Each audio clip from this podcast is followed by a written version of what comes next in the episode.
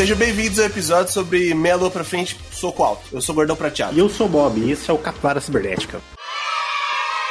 Hoje, pra humilhar as pessoas que ficam no canto soltando Hadouken, nós temos aqui o Andrei.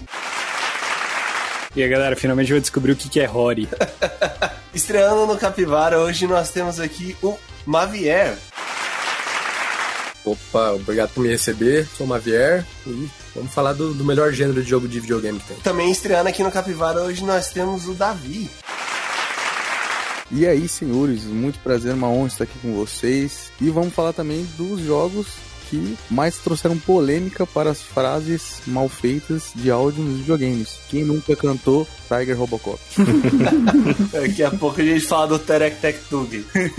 E você vê que os caras são gamer mesmo, Luiz? Que os caras têm uns puta microfone aí, ó, você percebeu? Não, os caras têm os microfones bons. Não é o fone da Samsung do, que vem no celular, não, pô. No episódio de hoje, nós vamos fazer mais um Capivara Top Nética, onde nós falamos aquilo que é o top pra gente, aquele que é o nosso predileto de alguma coisa. E o tema de hoje, obviamente, será sobre jogos de luta. Então a gente vai pegar o nosso top 1 jogo de luta pra falar aqui. Pode fazer o seu jabá aí, Davi. Cara, a gente tá com uma federação de esportes eletrônicos aqui no estado, né? E a gente tá fazendo muita coisa aqui no estado pra movimentar e fomentar os esportes. Não só no estado, também no Brasil inteiro a gente tá ligado à Confederação de Esportes Eletrônicos. E esse ano o negócio vai ser punk, cara. Então, a partir do mês que vem a gente já vai ter, inclusive, o nosso primeiro torneio de jogos de luta no estado, né? Estadual, vamos trazer uns caras de fora aí, eu não vou contar porque é surpresa. Né? Então fiquem ligados aí, sigam a página nossa da, da federação, que é FESPMS no Instagram. E lá a gente tem todas as novidades que como a gente está fomentando aí os esportes na nossa cidade e principalmente no estado todo. Fica ligado aí. E sigam a gente no Instagram, arroba Capivara Cibernética, todas as quintas-feiras, às 8 horas da manhã. Lá na bio do Instagram você vai achar um link para as plataformas. Eu queria mandar um abraço para as 210 pessoas que seguem a gente no Instagram. Se você ainda não segue, por favor, nos siga, curta e Então, bora lá.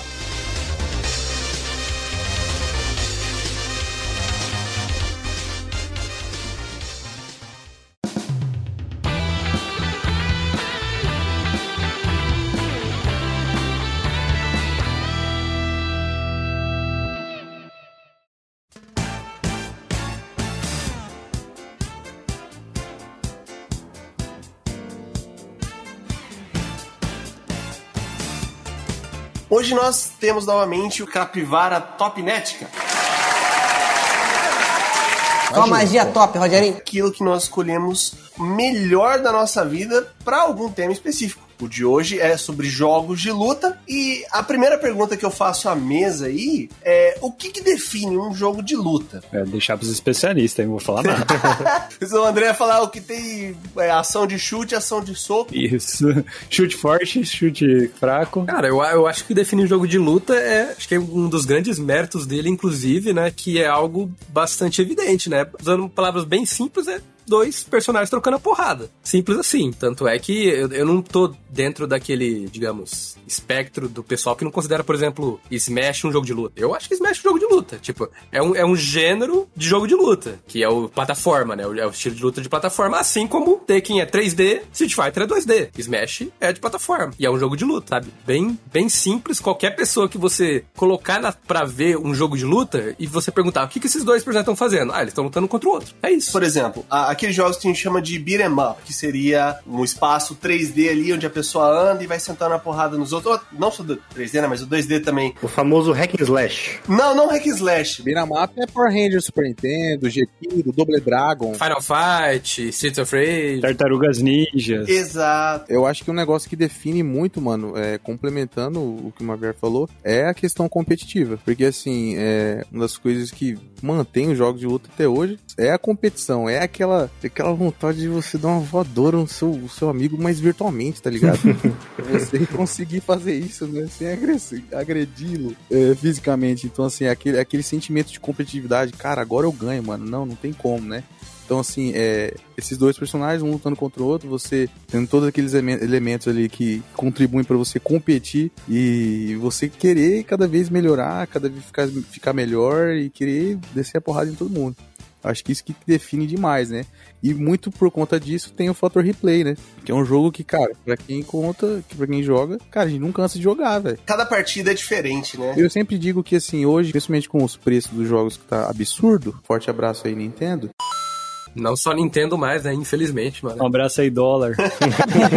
Mas assim, um dos gêneros que, de jogos que assim, cara, eu compro sem medo de ser feliz porque eu sei que é um jogo que eu vou jogar muito e o meu critério pra comprar jogo é se eu vou jogá-lo de verdade. É um jogo de luta, porque eu sei que, cara, é um fator que você vai jogar pra caramba aquilo, principalmente você jogar com seus amigos, competitivamente, treinar e tudo mais, porque é um jogo que você joga e rejoga e não cansa. É, nesse sentido, acho que todos os esportes têm essa pegada, assim, né? Tipo, você compra e joga e joga e joga e joga mais, joga mais. O de luta é um pouco diferente, porque, por exemplo, KOF 2002. O cara joga pra sempre, mano. O cara jogou. Agora, se o cara, sei lá, comprou Halo 3, ninguém joga Halo 3 mais, né? Então, o jogo de luta é, é, dependendo do jogo, cara, são jogos perpétuos. Atemporal, né? Tem uma comunidade muito forte, cara, que os caras realmente amam o jogo de luta, velho. E os caras mantêm aquele jogo, os caras mantêm pela comunidade, não é nem pela desenvolvedora, nem nada. A própria mecânica do jogo ajuda, né? Você pega o jogo de luta 2D, né? A mecânica não mudou tanto, ou tô enganado, assim, dos jogos mais antigos pra cá, sabe? Eu acho que dos 3D é um pouco, um pouco mais diferente, né? Mas. Eu acho que se você analisar de maneira não competitiva, não, não mudou muito, né? Eu não vou começar a falar aqui de frame data, de mecânicas específicas, que aí realmente é bem diferente. Mas pra quem tá vendo de fora, se ele vê uma partida de KOF 98, ou KOF 2002, ou KOF 13, ele vai achar que é a mesma coisa. É bem parecido. Com, com relação à diferença entre os beat'em ups, é que, por exemplo, você não percorre uma fase em jogo de luta. É aquele cenário, ele é como se você estivesse num ringue, né? Você tá ali num ringue fechado, a gente brinca, não tem pra onde correr. É aquilo ali. De uma hora a tela acaba e você tem que lutar um contra o outro. Em relação a essa questão também que o Davi até trouxe de ser um jogo que você joga com os amigos, ele a princípio, os jogos de luta são de mecânicas fáceis pra você chegar e numa reunião ali de amigos, você coloca qualquer jogo de luta e tipo explica, ó, isso aqui é chute, isso aqui é soco, isso aqui defende, acabou. Todo mundo consegue jogar numa boa. Você olha pro controle e fala: esses três aqui são soco, esses três aqui são chute. Vai embora. Por Naruto, então, é só triângulo e bolinha. Exato, exatamente. Naruto triângulo e bolinha. E tem a regra básica: morreu, passa controle. É isso. Exato, exato. E assim, você consegue colocar qualquer jogo de luta nessa condição aí. Até porque, é, para quem não sabe jogar assim, pra quem não tem a mecânica apurada, di- dificilmente você vai ter jogos de luta que, sei lá, alguma coisa vai ser. vai totalmente quebrar o jogo ali, entendeu? É, acho muito parecido com, por exemplo, a gente é, jogar um FIFA, entendeu? Lógico que vai ter gente que joga melhor, mas, cara, não tem nada assim que quebra o jogo. Ou pelo menos não que eu saiba, né? É, e é muito dinâmico, né, cara? Porque você pega, por exemplo, você vai jogar uma partida de um outro esporte qualquer aí, geralmente demora, sabe, a partida, você vai gastar lá meia hora, 20 minutos. No jogo de luta não, né? São três rounds ali, tem o quê? 90 segundos cada round, se durar 90 segundos. Se eu jogar contra o Davi ou contra o Moavier, é um pouco menos. O bicho é bom mesmo, porra. O bicho é diferenciado, rápido, virado na desgraça. É, então, dura 30 segundos, sabe? Então, tipo, mano, você troca de personagem, troca de cenário, passa o controle, é muito mais dinâmico nesse sentido, né? Eu queria fazer uma pergunta, tipo, pros especialistas aí hoje, eu- tirar as dúvidas, né? Como é que vocês viram o futuro, assim, dos jogos de luta? Uma vez comentou sobre o frame, frame data e tal, mas, tipo, qual que é a previsão pros jogos de lutas agora? Sei lá, um Battle Royale de gente lutando, de personagem. Cara, eu vejo como a melhor possível, cara. Porque, dando alguns exemplos, né? A gente teve o lançamento nesse ano agora que passou do Guilty Gear Strive, né? E o jogo é fenomenal e a coisa mais impactante foi que ele seria lançado com o Delay Based Netcode. Explicando bem rápido. Delay Based Netcode é ruim, Rollback Netcode é bom. Explicando bem rápido, o mais rápido possível. E ele seria lançado com Delay Based Netcode e aí a comunidade fez um estardalhaço. Tipo, qualquer vídeo que a Arc System lançasse do jogo, tipo, ah, divulgou um personagem. Via mil mensagens falando, nossa, personagem bonito, eu adoraria jogar ele num rollback netcode. O que, que aconteceu? A Arc Systems foi lá e mudou pra rollback netcode, que eu acho que hoje a grande barreira dos jogos de luta é que o online dele é bem precário ainda. Né? Essa é a maior barreira do- dos jogos de luta. Então, Porque hoje em dia a gente não tem mais arcades, né? Não só arcades, mas acho que o pessoal perdeu um pouco o costume de, ah, vou me en- encontrar na casa de alguém pra jogar e isso foi exacerbado pela pandemia, né? Dos dois últimos anos. Sim. E, e o segundo aspecto muito importante é que a Riot vai lançar um jogo de luta. Nossa. O Project L vai ser lançado aí e todo mundo sabe ah, como a Riot cuida bem do lado competitivo, né? Do lado de esportes dos jogos dela, né? Tipo, praticamente, eu não, eu não conheço muito a Riot, sendo bem sério os outros jogos dela, mas acho que não tem nenhum jogo da Riot que não tenha um lado competitivo de esportes bem explorado por ela. Os dois jogos voltados pra esportes que a Riot lançou, que são League of Legends e Valorant, tipo, o Valorant é um grande exemplo, que o Valorant ele nasceu numa época muito diferente do LoL, porque o LoL ele meio tava ali nos primórdios ali do, da, da massificação do esporte. Só que o Valorant ele nasceu já com esse aspecto de, tipo, dominar o, o cenário competitivo de FPS. Imagino que o, o Project L não vai ser diferente, cara. Os caras eles são bem ambiciosos em relação a isso. E é bem contraditório não ter, tipo, um online bom, porque você provavelmente, tipo assim, os primeiros torneios mesmo de esportes foi de luta, né? Você pegar historicamente, sabe? Ela joga torneio de jogo de luta há quanto tempo, velho? Tipo, desde os anos lá 90 a galera joga, sabe? Exatamente. Desde a década de 90 tem, cara. A galera, as empresas, é isso que o Mavier falou, é muito importante, cara. O, o futuro,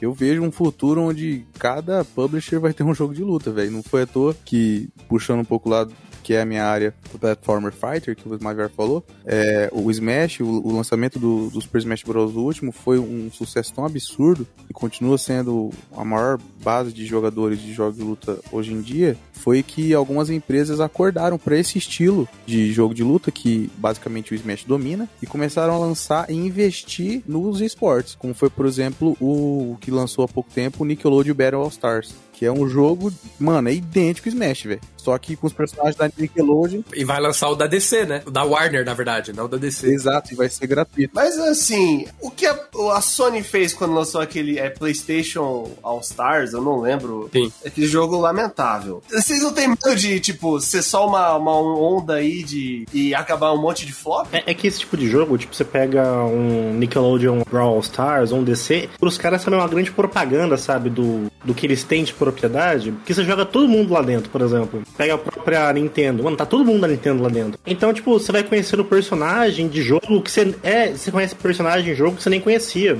Aí tu acaba indo buscar, às vezes compra um jogo, então pros caras ter um jogo assim também, é um investimento em outras mídias, né? Exato, mano, porque o, o a gama de, de visibilidade que você ganha num jogo de luta por exemplo, quando você, quando você tem uma empresa que investe, é muito grande. A Nintendo ela caga pro competitivo de Smash. Quem faz é a comunidade. A Nickelodeon entrou, lançou o jogo com, com um rollback, com uma conexão online que presta. É, cara, ela investiu dinheiro, quase que contratou todos os streamers de Smash pra jogar os jogos de luta e enfiou grana pra caramba de premiação de torneio, sabe? E foi um sucesso, só que o jogo já flopou. Calma, merda! Imagina um futuro, talvez, assim, posso estar falando besteira, que você pega essas empresas, tipo a, a sei lá, um LoL, assim. Os caras começaram, tipo, a lançar jogos com variação, sabe? Ah, pega os personagens do, do LoL e põe num jogo de luta. Não, mas é o que a Riot vai fazer, pô. É exatamente o que a Riot vai fazer. A Riot eu acho que vai definir o padrão, né? Tipo assim, ela vai definir, eu acho que o, o modelo, é, aí o pessoal vai começar a seguir. Eu acho que é isso, né? Com relação a, aos jogos que não deram certo, dá para você ver também, por exemplo, a, a Nickelodeon investiu muito na propaganda e no marketing. Mas, cara, quem conhece um pouco de você viu o jogo ali nos trailers, fala, esse jogo é horrível, cara.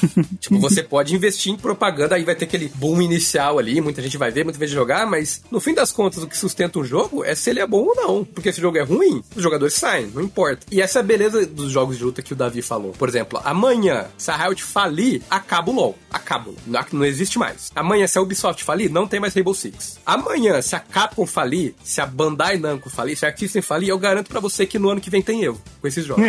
Porque a gente tá jogando os jogos, a gente tá jogando Smash Bros. Melee, a gente tá jogando KOF 98, a gente tá jogando até hoje Street Fighter 2, porque o jogo é maravilhoso. E a Capcom tá cagando pra quem faz torneio ou não. Tá você perguntou sobre a diferença, tipo, o que, que é um jogo de luta. Se você for já mais pro lado competitivo da coisa, a maior diferença dos jogos de luta para qualquer outro gênero é essa. A resiliência de jogo de luta é imbatível. Não tem, não tem nem como começar a discussão a respeito do, do gênero que mais se autossustenta. Ele é o pior na recompensa pro seu esportes. É o pior, disparado. Também não tem discussão aí. Tanto, tanto é que agora, tipo, olha só, o maior, a maior premiação que vai ter disponível para jogo de luta foi anunciado agora E não sei se vocês viram, sabe pra que jogo que é? Brawlhalla. Ô, louco! Outra cópia de O Smash. famoso Smash Free to Play, pô. Brawlhalla me mata de inveja, porque é um jogo maravilhoso. A, a empresa suporta ele completamente em tudo quanto é canto do mundo. Só que aí, infelizmente, cai no gosto, né? Por exemplo, eu, eu não sou muito fã de jogo de luta de plataforma. Então eu não vou jogar o jogo. Tô te dando um milhão aqui. Ah, mas eu não gosto do jogo. Paciência. Você não joga Grand Chase, então? Não jogo Grand Chase.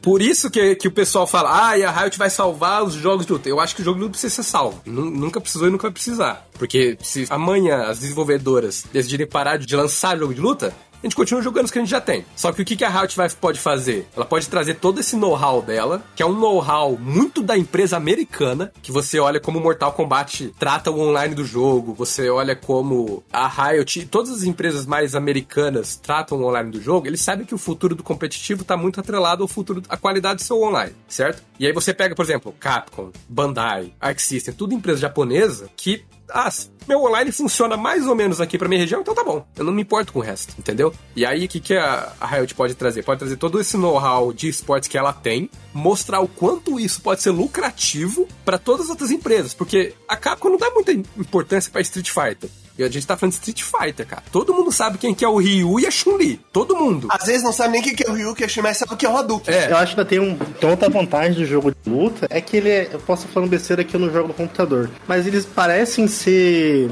demandar menos do computador que outros tipos de jogos, por exemplo. Que um jogo de FPS, por exemplo. Ah, sim. E aí, eu tenho certeza que o jogo da Riot vai rodar numa torradeira. E isso que a Riot vai trazer também, porque uma, uma outra barreira pra- pra jogo de luta com relação ao investimento é que jogo de luta é sempre muito focado em console. Por quê? Cada um tem o seu controle. Então, se você rodar em computador, você tem que ter a certeza de que o controle de todo mundo vai funcionar. Então, eu quero ver como que a Riot vai. Por exemplo, uma dúvida que eu tenho: será que a Riot vai lançar o jogo dela pra console? Não sei, entendeu? É, essas são as dúvidas que eu tenho, tipo, e a partir do momento que ela solucionar esses problemas, que eu acho que ela vai solucionar, porque a Riot é, é tudo menos burra, a partir do momento que ela solucionar esse problema e mostrar como o jogo de luta pode funcionar num- numa esfera de competitividade, a Capcom vai parar de olhar apenas pra Resident Evil e Monster Hunter, né? Porque o pessoal fala, pô, a Capcom tem tanto dinheiro, por que ela não investe em Street Fighter? Porque Street Fighter não, não é nenhuma fratura pequena da- da- do rendimento dela. O rendimento da Capcom é o quê? Resident Evil, Monster Hunter. Então, a Capcom direciona muito mais do investimento dela pra isso e jogo de luta fica com aquele pouquinho que sobrar vai pra jogo de luta. A partir do momento que a Riot mostrar, não, gente, ó a quantidade de dinheiro que você pode fazer com isso aqui. Aí a Capcom vai olhar, bom, então vamos olhar com mais carinho pra Street Fighter, cara. Não estamos falando de Brawlhalla, com todo respeito ao Brawlhalla. Estamos falando de Street Fighter, cara. Tipo, Smash foi atrás do Ken e do Ryu, não foi à toa. Não, e, e o que o Magnar falou tá muito atrelado, galera, em relação ao que ele falou no começo em relação a, a premiações e a quantidade de investimento que as empresas dão para um jogo de luta. Porque, cara, o que, que você acha que a empresa tá querendo quando ela faz um mundial de LoL?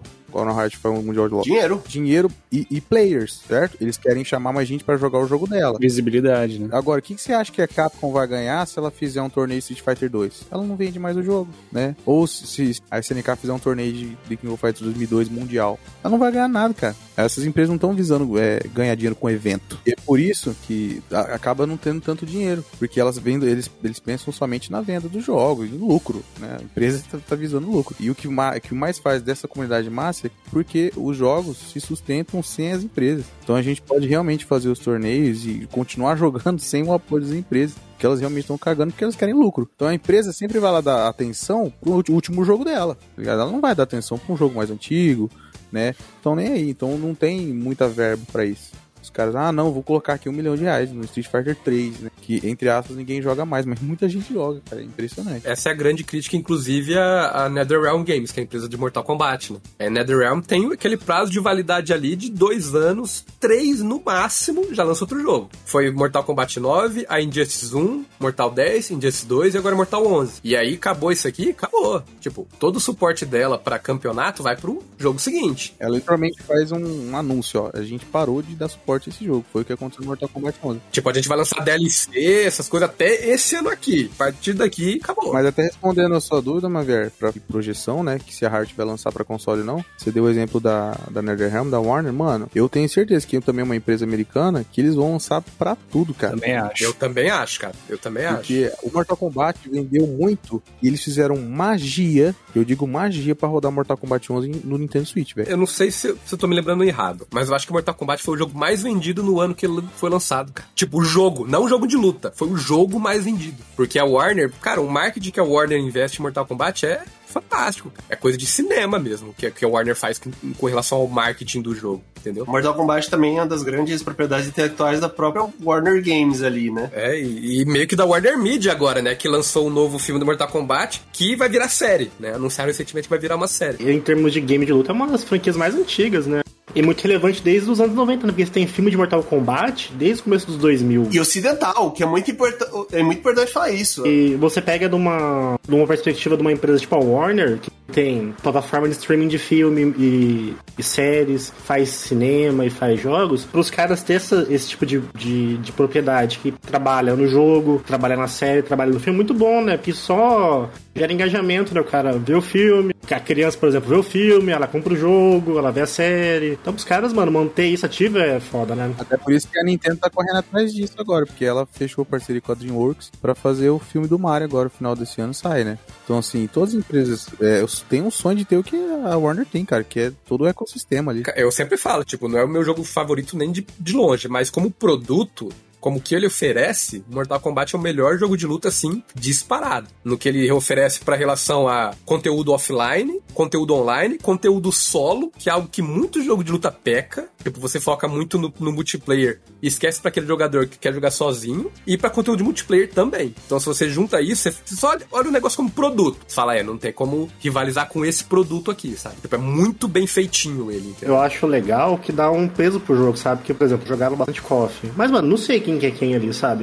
Que isso, Não mano. sei quem que é o Terry, quem que é o Ralph, quem que é o Clark, quem que é a Leona. Que isso, cara. Aí errado é você. Como que você não sabe, sabe o nome dos caras? Quem que chamou esse cara aqui, velho? Quem que chamou esse cara aqui, cara? Ele só tá aqui porque ele é o dono do negócio. Não, não, eu, eu, eu só conheço os personagens do jogo, no jogo. Agora, tipo, você pega o Mortal Kombat. A história e tal. É, tem, tipo, história, tem filme, você dá um background pro, pro carinha, sabe? Ah, você dá mais peso pro jogador, pro, pro personagem, do que, tipo, só um personagem no jogo.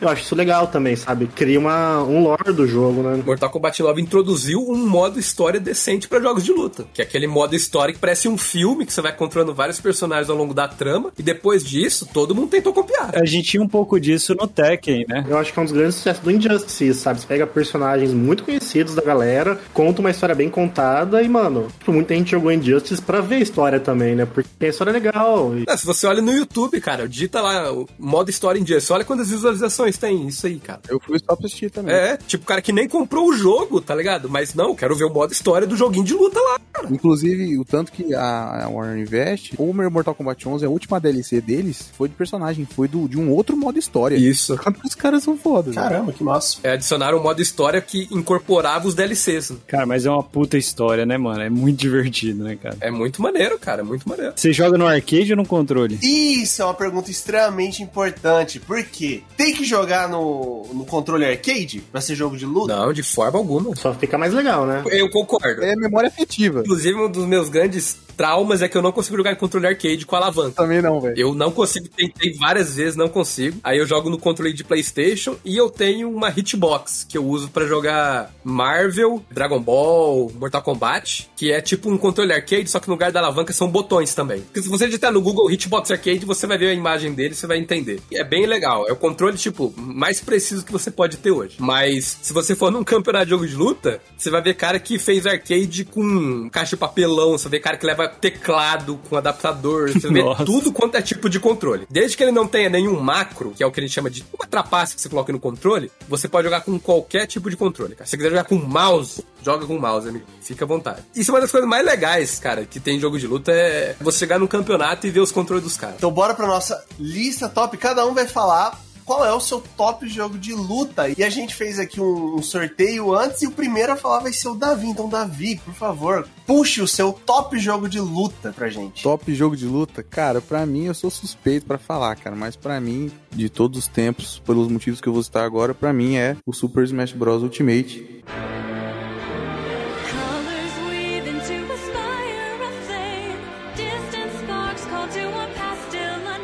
Publicado aí pela Nintendo, o último jogo de Smash. Máquina. Cara, é, é sensacional, velho, sem palavras. É, eu sempre joguei jogo de luta, sempre, sempre joguei jogo de luta de verdade. Com Street, Off, sempre joguei desde criança, assim. Mas o Smash foi o, o- a minha entrada no mundo competitivo. E, cara, muito por conta de- dessa apelação que ele tem em relação aos personagens, assim, né? É, o Ultimate foi um jogo, não é à toa que ele hoje é o jogo de luta mais vendido da história da humanidade. Então, assim, eu acho que ele hoje já tá, tá ultrapassando a, a marca de 40 milhões de cópias vendidas. E é assim, é super nichado, vale falar isso, que o Smash ele ainda é nichado, cara. Super nichado. Eu sempre quis jogar o Smash, velho. Sempre. Como eu nunca tenho uma porra do console da Nintendo, eu não consigo jogar. Mas é uma das coisas que eu mais queria jogar. Por isso eu quero comprar um Switch, é pra esse tipo de jogo. É, chega a ser elitista, assim, porque realmente.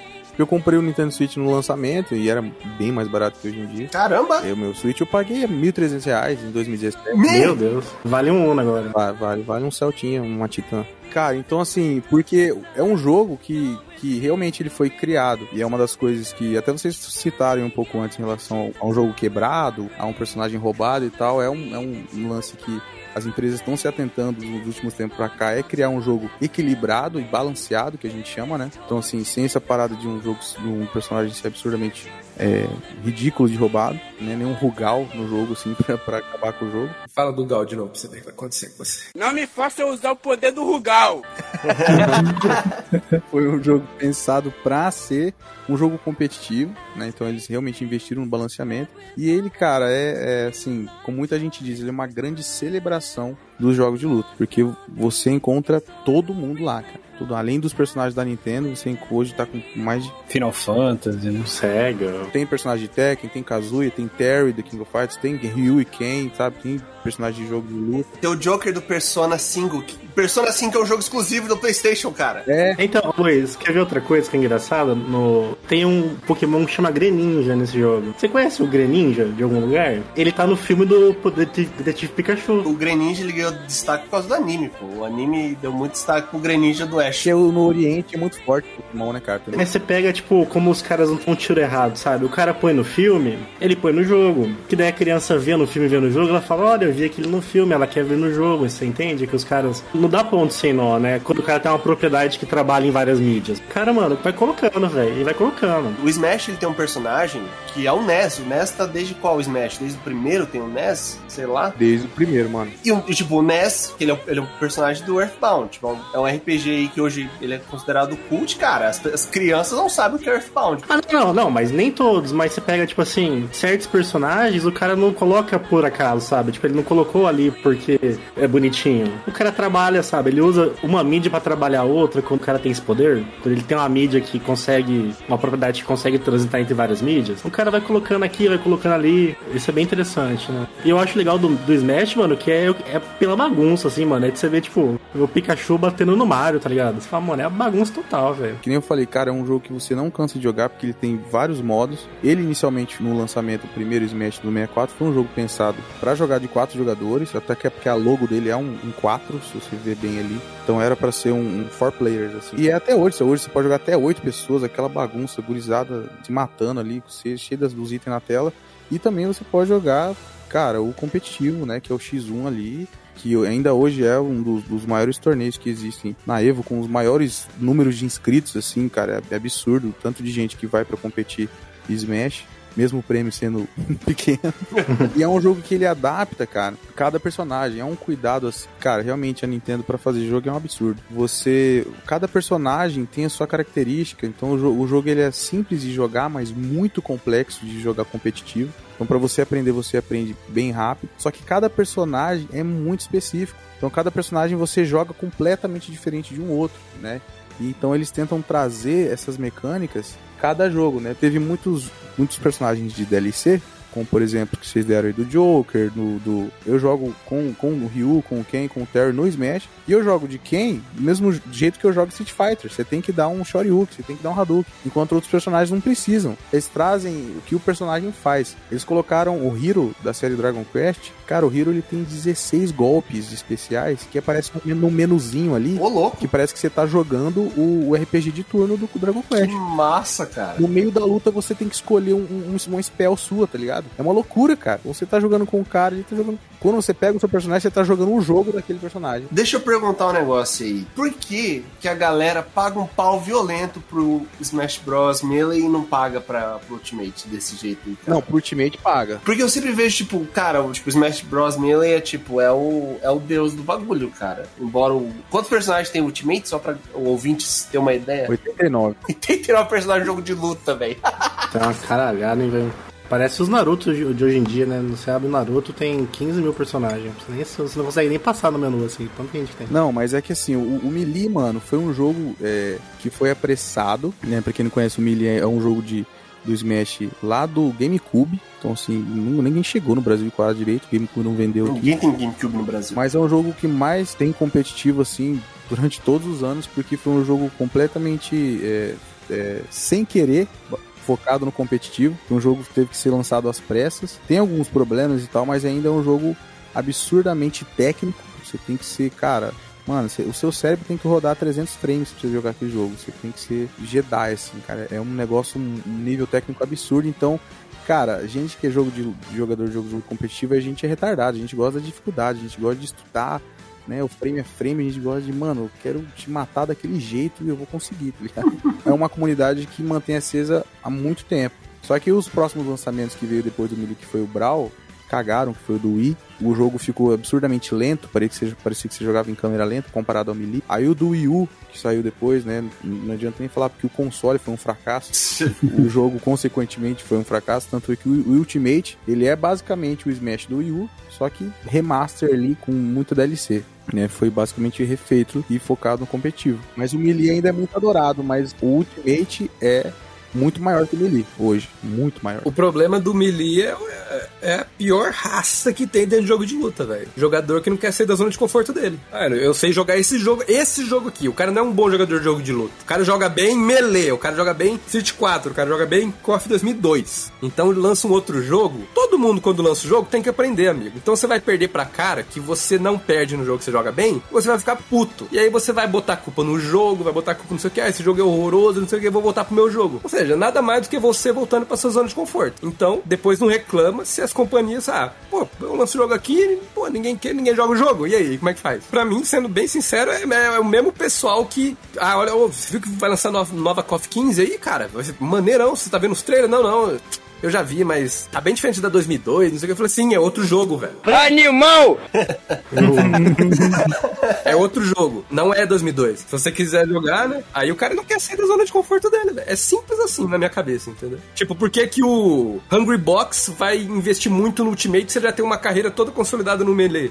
Tipo, é, é um- é uma, uma aposta, entendeu? Até porque ele não consegue ganhar torneio. Ele não consegue ganhar torneio de Ultimate, cara. Ele é ruim demais. Mas no Melee ele é um monstro, né? Porque é um jogo muito diferente. Aí ele tem uma decisão, pô, eu vou investir um tempo desgraçado pra me tornar um cara pica no, no Ultimate, ou vou ficar aqui na minha zona de conforto, tenho o meu público, só que você vai estar, vai estar estagnado. Tipo, pô, você tem seu público, mas seu público também não vai crescer muito. Pode parecer que não, é que no Brasil, mas o GameCube ainda é um console bem popular, cara, assim. Aqui aqui não teve, né? Não, a galera não tem, mas eu ainda jogo muito jogo de GameCube. Tem uma galera, uma comunidade bem ativa de jogo de. Eu acho que Nintendo no geral, né? Até do 64 tem bastante gente né, que joga. É, mas o GameCube só, a gente só teve acesso por causa do Wii, mano. Porque o Wii ele é retrocompatível completamente, né? Você coloca um CD de GameCube e você joga no Wii. E aí que os jogos até ficaram conhecidos. Mas eu, eu tive Super Nintendo, Nintendinho, 64, GameCube, cara, eu nem sabia o que, que era. Nunca nem tinha visto. Eu vi no episódio do da Patroa das Crianças, tá ligado? Falei, olha, um- Já vou perguntar pra vocês aí que entendem. É o, o-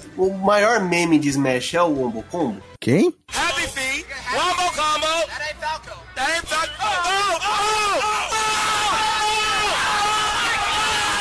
oh, Combo Combo? O que, que é isso? Não conheço, mano. Caramba, não conhece o Wombo Combo?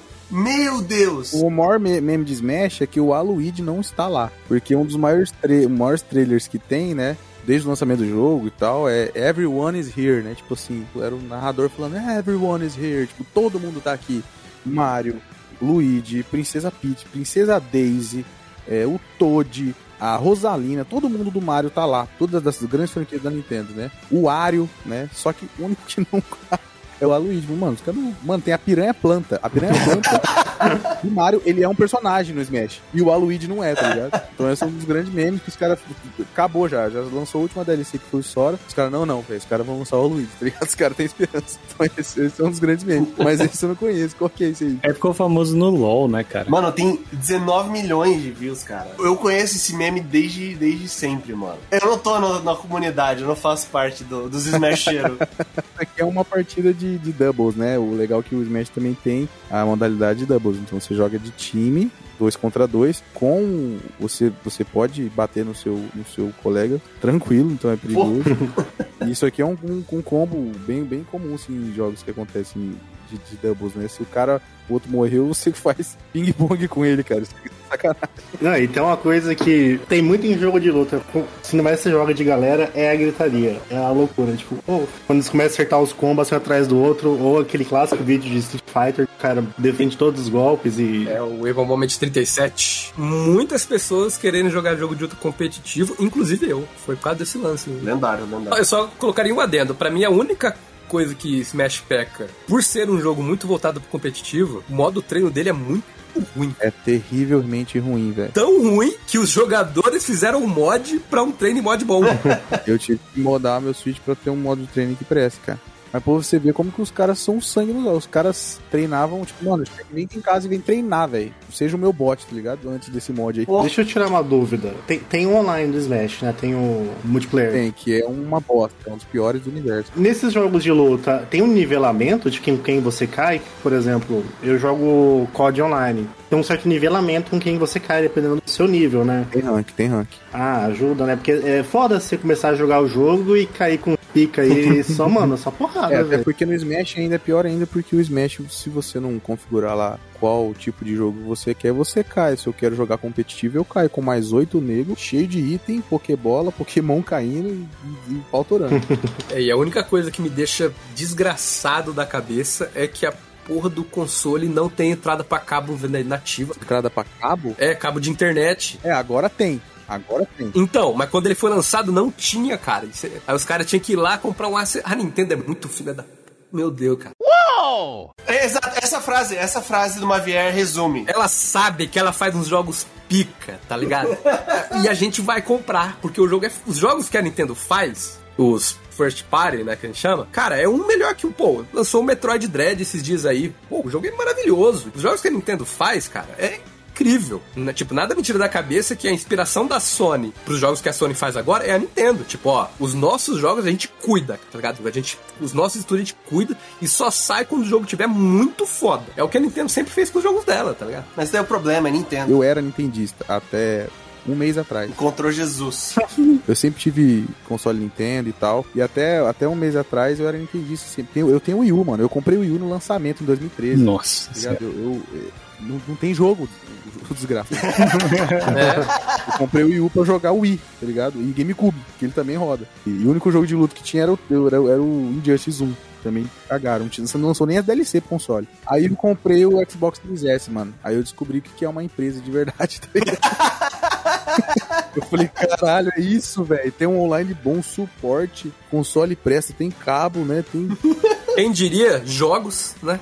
Quem diria? jogos, né, cara? Caralho, eu não preciso custar meu pâncreas pra comprar um jogo. Eu, eu pago 40 reais por mês. Eu não preciso ficar jogando Super Mario Odyssey por 12 anos. Tem um preço acessível, abaixo de 360 reais o jogo. Eu até postei no Twitter esses dias atrás, falei assim, cara, eu estou liberto e hoje eu entendo que a Nintendo, ela é uma excelente criadora de jogos, mano. E é só isso mesmo. Acabou. Acaba aí. A Nintendo é a Apple, cara. Tipo, ó, eu vou lançar o console, mas ele não vai ter entrada pra cabo, vocês vão ter que comprar. Eu vou lançar com controle bosta e vocês vão ter que comprar o controle. Entendeu? Aí você. Ah, é bom comprar também um protetor pra tela, tá? Porque Quebra. às vezes quando você escorrega o controle, quebra a tela, entendeu? Parece que é tudo feito, sabe? Tipo, eles têm o produto inteiro, eles vão tirando as peças, sabe? Tipo, beleza, que a gente pode vender por mais, pode vender por mais, pode vender por mais, sabe? A minha teoria, cara, é que é a seguinte: lá na, na reunião da Nintendo, quando eles estão desenvolvendo o console, eles terminam, falam tudinho, certinho, aí lança. Aí um o japonês lá olha pra cara do outro e fala: Cara, colocaram tal coisa. Eu falei com o Valdir, o Valdir que disse que pôs. pôs, Valdir. Valdir olha pros lados, pus, pô, pus, claro que eu pus. É tipo assim, tem jogo. Ah, vai sair com um.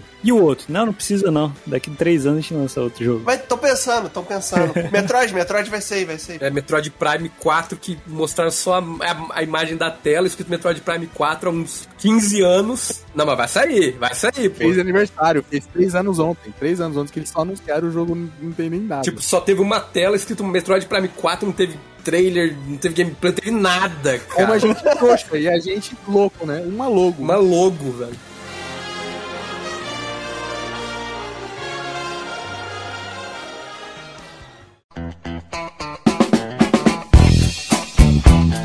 Seguindo aqui na nossa lista, o próximo que vai trazer o jogo top é o Mavier. Então, por favor, Mavier, chegue, lance a brava. Eu escolhi meu jogo não por gosto pessoal, mas pela importância que ele teve pro cenário de jogos de luta, né? Que eu acho que teve um antes e depois dele, principalmente com relação ao competitivo global, que é o Street Fighter 4.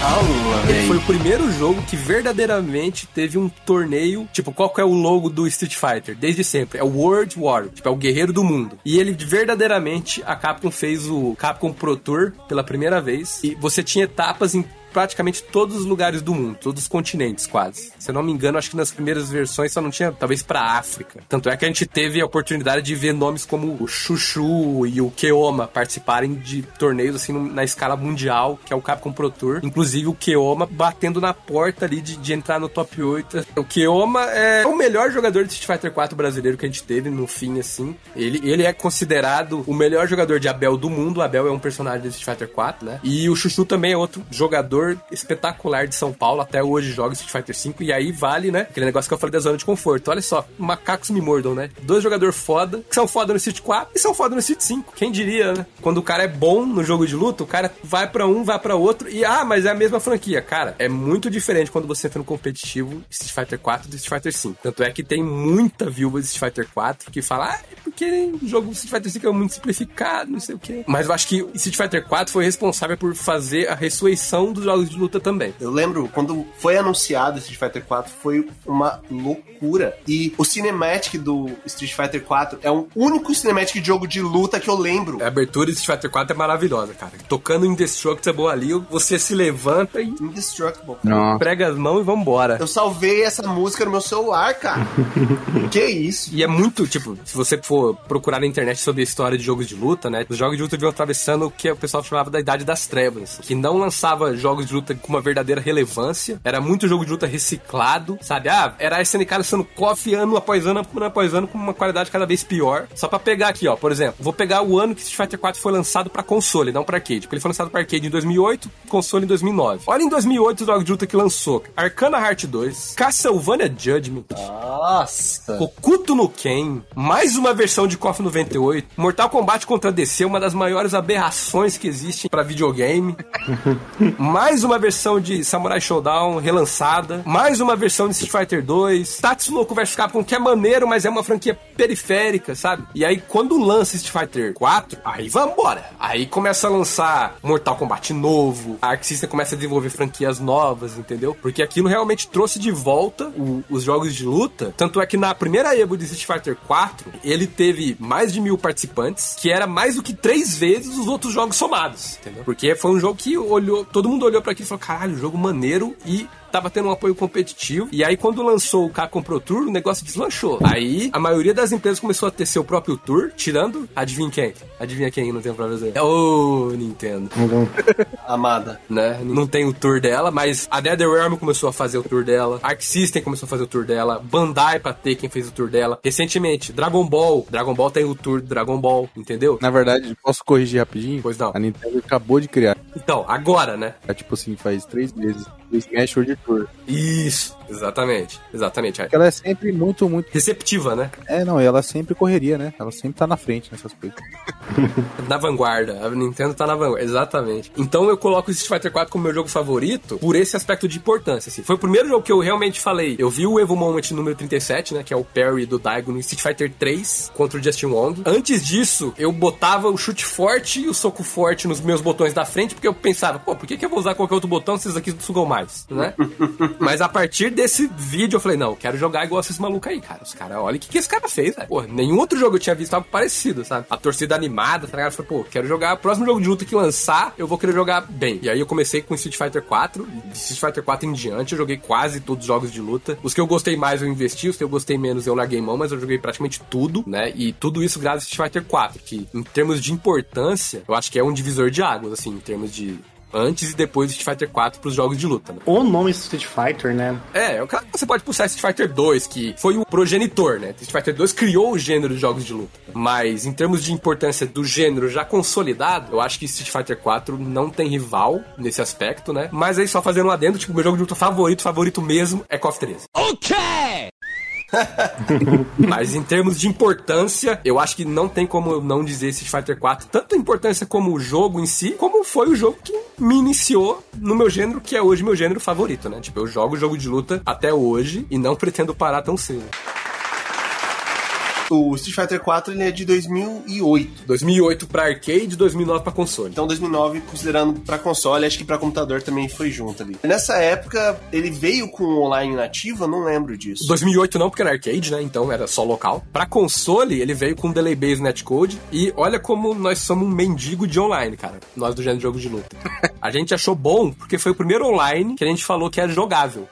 Entendeu? Tipo, pô, isso aqui dá pra jogar. Você tem um monte de coisa, ainda mais Street Fighter 4 tem muito combo complicadíssimo, que qualquer variação de lag vai te atrapalhar inacreditavelmente, mas ele foi o primeiro jogo que trouxe um online realmente jogável, assim. Então ele também teve importância nesse sentido. É claro que à medida que foi evoluindo, né, e os outros gêneros evoluíram muito mais nesse aspecto, né, que a gente olha pro lado hoje, pô, tem umas coisas... Eu adoro Street Fighter 5, é o meu segundo jogo de luta favorito, digamos assim, só perde pra KOF 13, mas ele tem cada coisa, por exemplo, olha, você tem que jogar no modo treino, porque senão o jogo laga. Ah, então, você vai jogar online? Então, abre essas portas aqui, ó, as portas do inferno, pro jogo tentar lagar menos, entendeu? Ó, não joga nesse cenário, nesse cenário aqui, porque senão fica injogável. o tipo de coisa que se você chega pra um jogador de CS, é. pra um jogador de LoL, pra um jogador de Rainbow Six, o cara vai olhar na sua cara e falar, caralho, mano, por que, que você tá jogando esse jogo aí, bicho? o jogo tem um monte de restrição pra você se divertir, cara. Por que, que você não vem jogar outras coisas aqui? Porque o jogo é bom, mano. O jogo é pique, entendeu? o jogo é foda.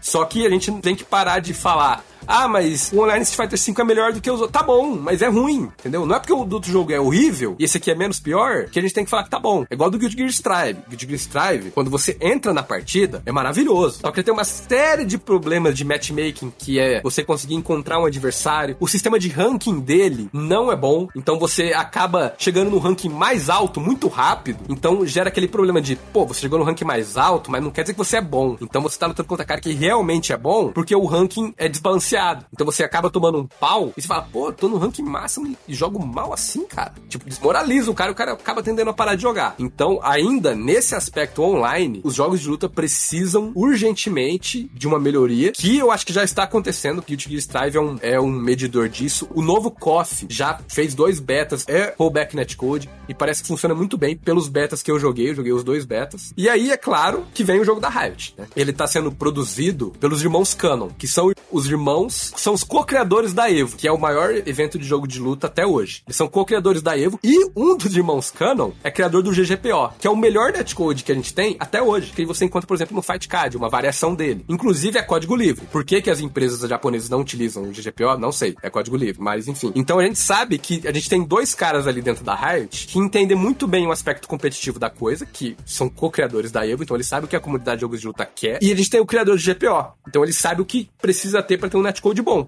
E você tem a Riot. É uma empresa que faz jogo online e torta direita, né? É, tem todo o know-how de esportes online como nenhuma outra empresa tem. Então, esse aspecto do online competitivo, eu acho que a IoT pode agregar muita coisa. Cara, e só pra, pela minha memória aqui, uma ver, o Street Fighter 4, ele é tão importante porque ele realmente renasceu ali a, os jogos de luta, tanto pro cenário completo, tanto pra Capcom, né? Exatamente. Porque o, o jogo anterior foi o, o, Street Fighter 3, que é o que a gente tem até hoje, é o momento Evo que a gente comentou anteriormente. E foi muito mal recebido, diga-se de passagem. Hoje ele é até considerado um jogo, digamos, seria aquele jogo cult, sabe? Cult, é nostálgico. Mas ele foi muito mal recebido na época, muito mal mesmo. E os caras falaram assim: vamos colocar 90% dos nossos personagens novo e vamos colocar quatro personagens que a galera conhece. É, eles tentaram investir numa reciclagem total, assim, e não deu muito certo, sabe? Mas a primeira versão dele, acho que nem veio. Acho que veio Ryu e Ken, né, cara, na primeira versão dele, não foi?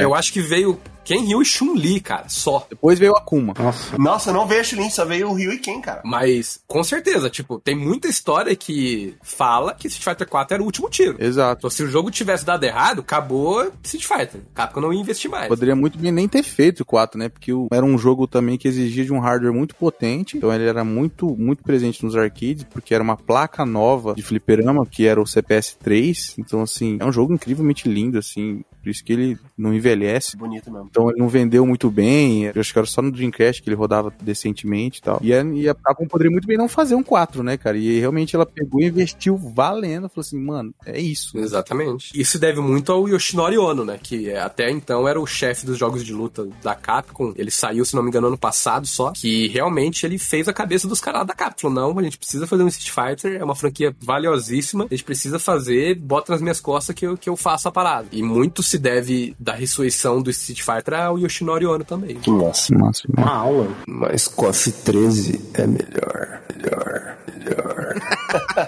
Eu sugiro que, se você tem curiosidade pra jogar o Street Fighter 4, ele ainda tem gente jogando online, tanto na Steam quanto principalmente na, na Xbox, porque o sistema online do Xbox é melhor que o da Sony e o jogo rodava um pouco melhor no Xbox também, né? Então, se você tem curiosidade, ainda tem público lá e você consegue encontrar a partida com certa facilidade até. E um adendo, uma ver aqui, o tanto que eles investiram nas cinemáticas, que o Street Fighter 4 tem o filme, né? Street Fighter 4, o filme de animação. Isso. Cara, é incrível. Eu recomendo demais vocês. É muito legal o filme do Street Fighter 4 também. Muito bom, muito bom mesmo.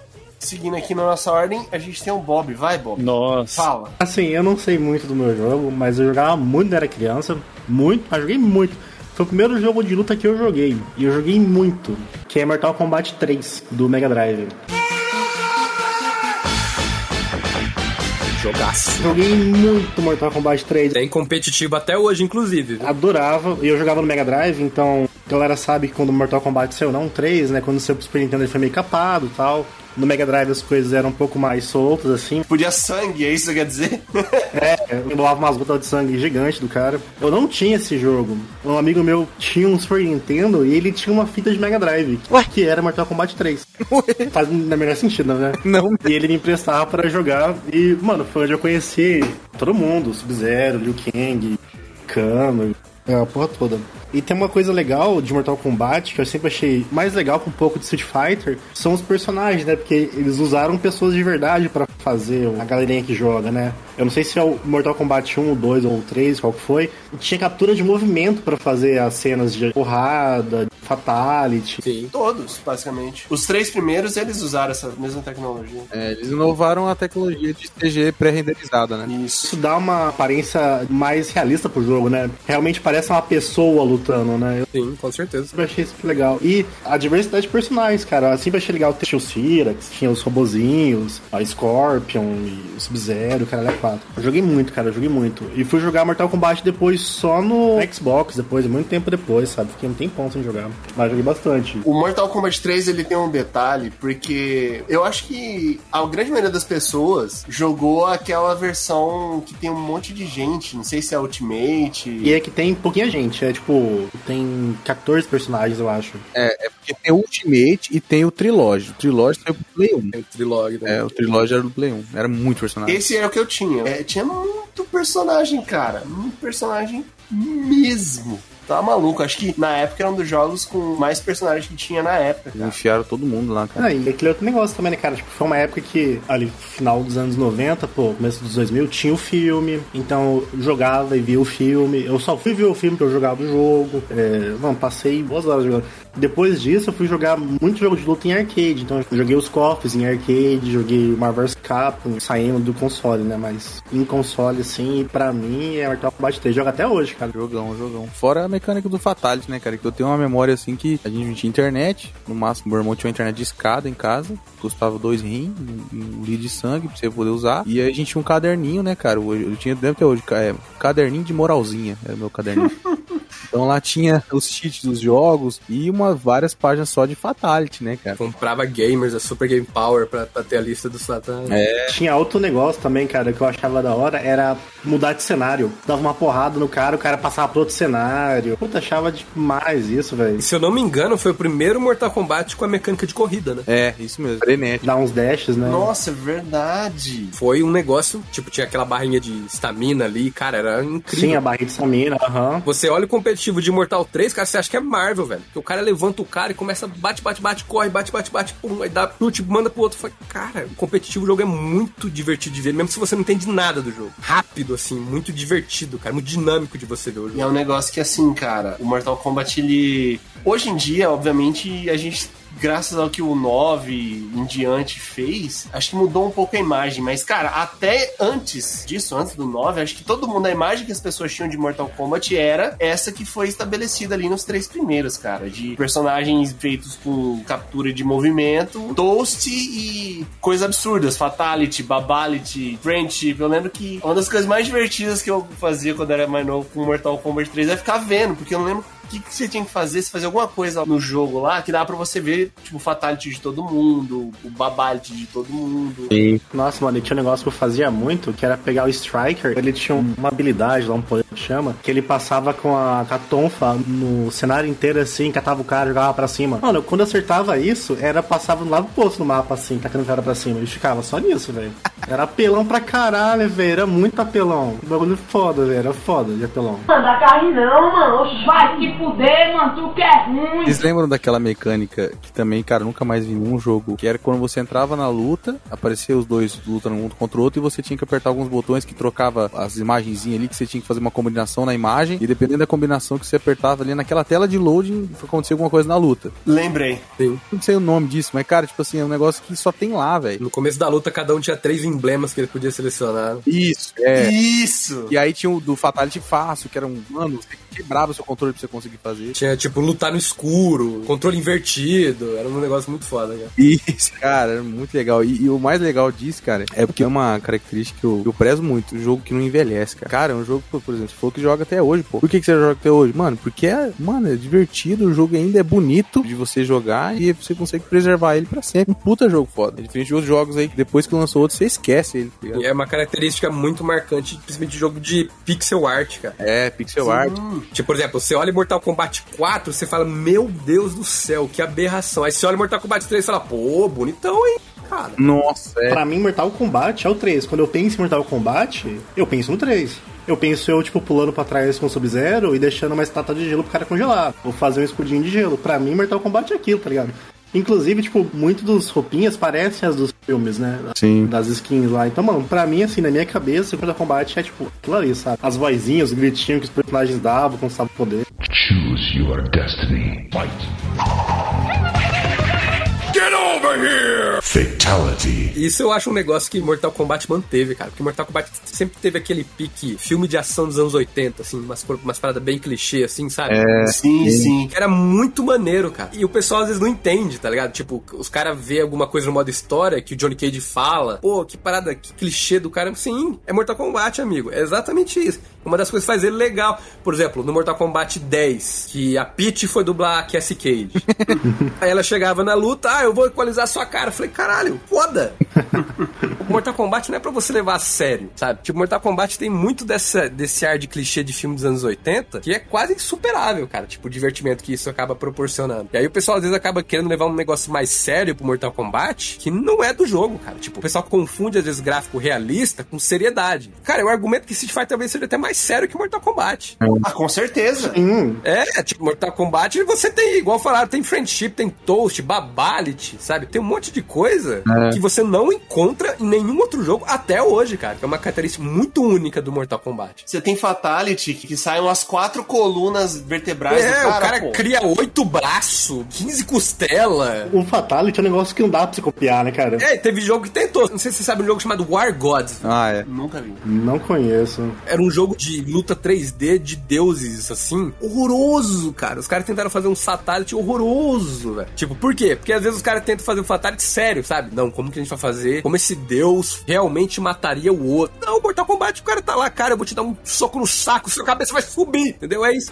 Passa um trem em cima do cara, cai uma máquina de fliperama. É. Cara, pra mim, o único jogo de luta que conseguiu copiar bem Mortal Kombat pra mim foi o Killer Instinct e o resto, velho, é tudo falho, cara. É, o que chegou mais perto, exatamente. É verdade. O do 64. E ainda assim, tipo, Killer Instinct é um negócio muito mais sério, assim. Sim, Killer Instinct realmente é um jogo que tem seu próprio mérito ali, sabe? É um jogo incrível. A trilha sonora de Killer Instinct também é fantástica. nossa, incrível. Quando eu era criança, mano, nunca consegui passar uma torre daquela inteira, velho. Nem na bala, velho. Chegava na metade ali, mano. Ah, sim, no, no modo sozinho ali. Aham. É foda. Chegava ali nos últimos três, é só com macete. Vai tentar jogar na moral aí que você vai ver o que acontece. É, não dá. Cara, eu lembro até hoje, eu não lembro contra quem que era, que eu só ganhava pulando pra trás no voador. Era o único jeito de ganhar. Passada motar era foda, velho. É, eu acho que era o Quintaro. Porque, ah, vamos lutar na moral. O cara te dá dois golpes, você morre. Por quê? Porque sim, porque ele é o chefe, entendeu? Ponto final. Aceita, pô. Seu golpe suga 90% a menos que suga normalmente. E é isso, cara. Um negócio que eu sinto falta, que eu quero que eles tragam de volta, é tipo. Pô, você, sei lá, ganhou os três primeiras lutas por Perfect, você enfrenta a Jade, tá ligado? Aquela ninja verde que não tinha pra você escolher. Você enfrenta o Noob Saibot, tá ligado? Você enfrenta o Camaleão, que era todos os ninjas, tinha golpe de todos os ninjas. Isso é um negócio que eu sinto falta, assim. Não só no Mortal Kombat, mas em outros jogos de luta também. Por exemplo, O, o modo do carro, de, de, de dar um voador no carro lá no Street Fighter. Exatamente. Ou, ou mesma coisa até mais simples de- do que bonus stage. Tipo, quando chega o Ken Ryu, eles têm um cumprimento especial. Quando é uma luta entre o Ken Ryu no modo versus, eles vão lá e se cumprimentam de um jeito que eles não se cumprimentam contra nenhum outro boneco. Muito prazer. Chocolate. Essas coisinhas davam uma personalidade pro jogo muito foda. O próprio nome do Perfect no Mortal Kombat não é Perfect, né? Você não faz um, um round perfeito. É flawless, tá ligado? É, faz o Flawless Victory. Flawless. né? Flores Victory. Flawless victory. O bagulho tem personalidade, sabe? Tipo, não é como qualquer outro jogo. Isso é- eu acho bem legal também. E é uma parada também da questão de, tipo, ser uma- um negócio que não é levado a sério. A, a voz do, do cara que sempre fala Flawless Victory. Cara, é brega, você não pode levar, não tem como. É o Ed Boon. É. Caraca, é o Ed Boon que faz. Isso que é absurdo. O próprio criador vai lá e. Não, até porque, cara, é um presente pra gente, enquanto cultura pop, a gente poder presenciar um encontro de T-800 contra Robocop. Spawn contra o Coringa. O Rambo contra o Night Wolf. Mano, como assim, então é isso incrível. cara. Isso é um mérito dos novos Mortal Kombat, né? Essa popularização dos personagens convidados, cara. Mortal Kombat fez assim. É. Que começaram lá no 9 com, o- acho que era o Kratos Kratos. e o Fred Krueger tinha também, no 9. E os caras fazem um dinheiro, hein? O Kratos ele só tinha no de PlayStation, né? Do PlayStation, isso. Você teve, por exemplo, no Soul Calibur, a versão do da Nintendo tinha o Link, aí a do Xbox eu acho que tinha o Darth Vader e do PlayStation tinha o Yoda, ou o O do contrário. Era o, o do Tekken, eu esqueci o nome do velhão lá. O. Hayashi. Heihachi, isso aí. Isso é muito foda. Mas uma coisa é Soul Calibur, né? Com todo respeito. Outra coisa é Mortal Kombat, entendeu? E é aí Mortal Kombat que realmente popularizou com isso aí, né? É, aham. Tava vendo aqui, eu não joguei o 11, mas tem o Spawn, tem o Pennywise. Tem. Tem, pô. Spawn, tem Spawn. Caralho, mano. Eu, pô, eu tinha HQ do Spawn, mano.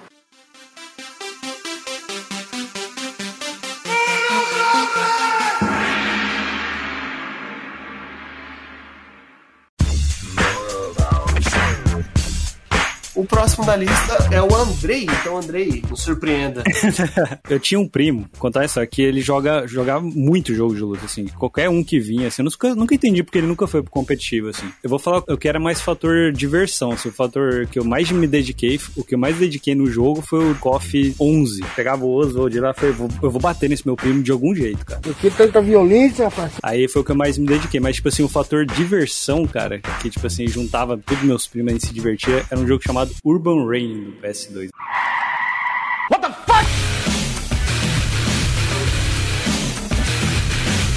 Não sei se alguém conhece. Urban o quê? Caraca! É, mano. Era tipo um Tekken. Urban Rain não tem nem no Google, Andrei. Tem. Acabei de achar, pô. Tem, pô. Play 2. Como que chama? Urban Rain? Reagan. Reagan. Rain. Ah, o Urban Rain, achei que. De reino, né? Rain de reino. Nossa, velho, que isso? Acho que era Rain de chuva. Nossa, mano. Muito underground esse negócio aqui, velho. Caraca, underground mesmo, velho. Vai ser um Jequido, velho. Briga de rua total isso aqui. Cara, era muito divertido esse jogo. Nossa, mano. Sabe por quê? Tipo assim, era tipo um percursor precursor do Def Jam, sabe assim? E tipo assim, todo mundo se reunia e cada personagem tinha um estilo de luta, cara. Isso era muito maneiro, sabe? Tipo assim, você tinha que se adaptar ao personagem. Eles até trouxeram o Marshall Law do Tekken pra eles e o Paul Phoenix também. Fizeram uma participação especial. Nossa, tô vendo aqui a foto. Cara, era o estilo Tekken, assim, mas só que era mais solto. Ele não tinha a tela travada igual o Tekken, era mais solto, assim, sabe? E, tipo, tinha combinação de personagem, cara, era, era muito divertido. Eu acho que é muito underground, assim. Adorava esse jogo, adorava. Ele funcionava com o adaptador do PS2, sabe? Tinha aquele, aquele adaptador de quatro controles do PS2. Aham, lembro. Esse é o tipo de jogo que você vai na feira e o cara fala, não, leva 5 por 10 aqui.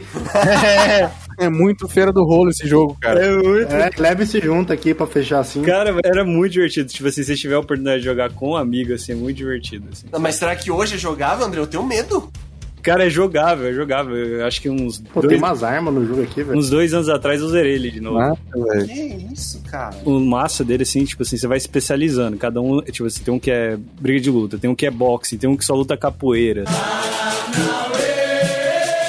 É danante. Sacou? Cada personagem tem uma. E tem bastante personagem, tô vendo aqui, cara. E pra zerar, cara, você tem que dominar a mecânica do jogo, assim, porque tem uns boss lá no final que, puta que pariu, você vai passar raiva, hein? E é isso, cara. Mano, sabe quando você vê que o jogo é foda? Quando você pesquisa no Google, aparece assim: Como liberar todos os personagens do jogo Urban Ring. Teve outros jogos tal que eu joguei, mas foi o que. Fator de diversão, assim, que eu, tipo, bate muito na infância, assim, ir na casa dos meus filmes e jogando. Ele parece muito mesmo esses jogos de. Acho que você falou do, Def, do Def Jam, mas mesmo de, de luta livre, assim, que parece meio. E É 3D o negócio e aí a galera vai trocando soco. Def Jam. Ó o pau quebrando, pá, eita porra!